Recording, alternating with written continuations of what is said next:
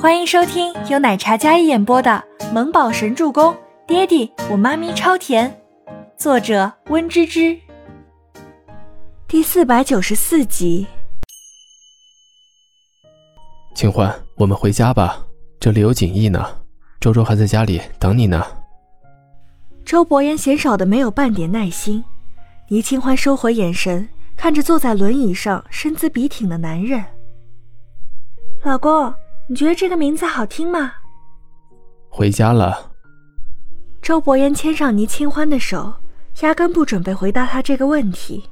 凯文，走。周伯言牵着倪清欢的手，然后示意凯文推轮椅离开这里。倪清欢跟温景逸对视一眼，两人对周伯言这样冷漠的态度有些沉默，但也没有再说什么。那景逸，我先回去了，劳烦你费心了。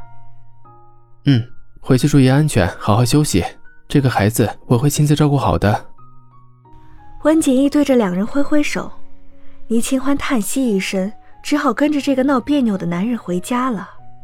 等电梯的时候，夫妻俩谁也没有再开口。电梯一开，赫连瑞瑞正提着一个袋子，然后从电梯里出来，看到倪清欢夫妇俩，甜笑着打了一个招呼：“清欢姐姐，姐夫。”赫连瑞瑞如同氧气少女一般，笑起来有两个小梨窝，可爱甜美，那笑容带着治愈人心的能量一般。倪清欢见状，浅笑着打招呼：“瑞瑞好呀。”周伯言只是微微颔首，没有出声。赫连瑞瑞是赶来见温景逸的，少女明媚，整个人散发着一种青春美少女的灵气。清欢姐姐，你回来真的太好了。赫连瑞瑞上前抱了抱倪清欢，倪清欢虽然跟赫连瑞瑞不是很熟悉，但是女孩主动上前拥抱，她也轻身过去，抱了抱这个甜美的女孩。谢谢可爱瑞瑞的关心。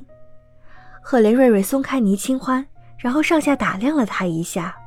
赫连瑞瑞见到倪清欢没有事，不免松了一口气。现在好啦，你回来了，大家都可高兴了。那个温医生在医院吗？赫连瑞瑞开始真的替倪清欢感到高兴，但话锋一转，然后打听着温景逸的消息：“你找景逸哥啊？我以为你是来找你哥的呢。景逸哥在走廊尽头的婴儿保温箱那边。”“好嘞，谢谢清欢姐。那姐姐姐夫，我先过去了。等有空，我跟我哥再去找你们玩。”赫连瑞瑞甜甜的一笑，然后跟两人挥手道别：“好，有空来家里玩。”倪清欢柔柔一笑，看着赫连瑞瑞的眸光格外温柔。电梯里，倪清欢忽然轻笑出声，轮椅上的男人侧眸看着她，笑什么？边说边捏着她柔软的小手在手里把玩，像是在把玩什么珍品一样，轻轻捏着那软软的小手，一刻都不愿意放下。我在笑啊，在瑞瑞身上似乎看到了我少女时期的影子，青春朝气，还有一身无畏的热血明媚气。倪清欢这么说，周伯言脑海里倒是出现了她少女的模样。你现在也是少女。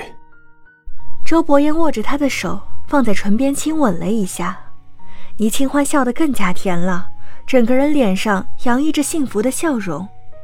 都说被人宠着的女孩总有一颗长不大的心，一颗少女的心。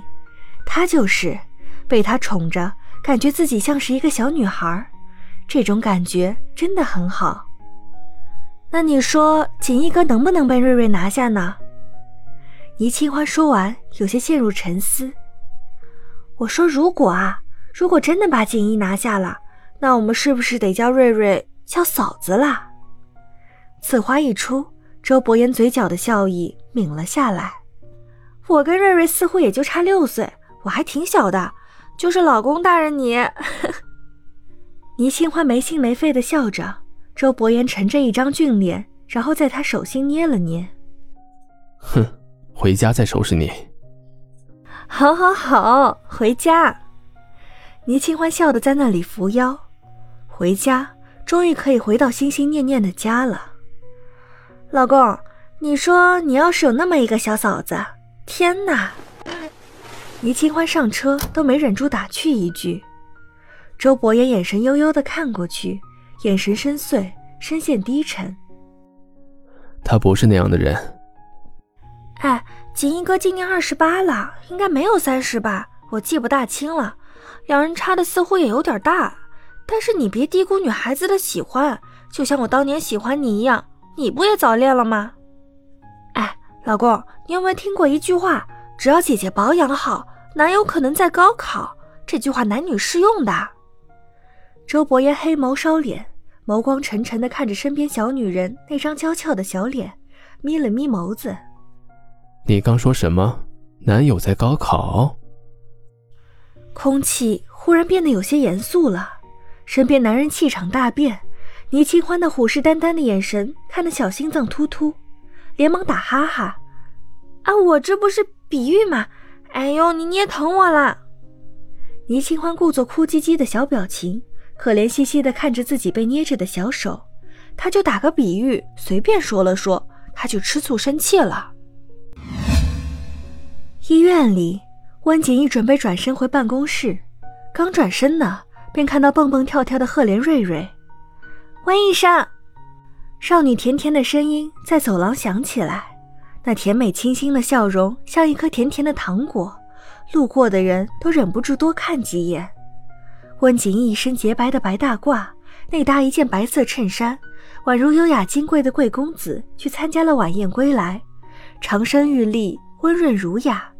怎么看都是万众瞩目的天之骄子模样。赫连小姐来医院不舒服吗？你哥哥已经回来了，应该回家了。温景逸只当赫连瑞瑞是个小女孩，没半分多想。没，我来找你，好久没见你了，可想你了。少女毫不掩饰自己的想法，本来明媚朝气的小脸，在见到他说完这话之后，小脸染上一丝绯红。我还有事，如果你有什么不舒服的话，我可以先给你看看。赫连瑞瑞笑容凝固，一声小哥哥还真是很直接呀。赫连瑞瑞有那么一瞬间的尴尬，但下一秒他立马捂着自己肚子，然后微微弯下腰。哎呀，我肚子疼！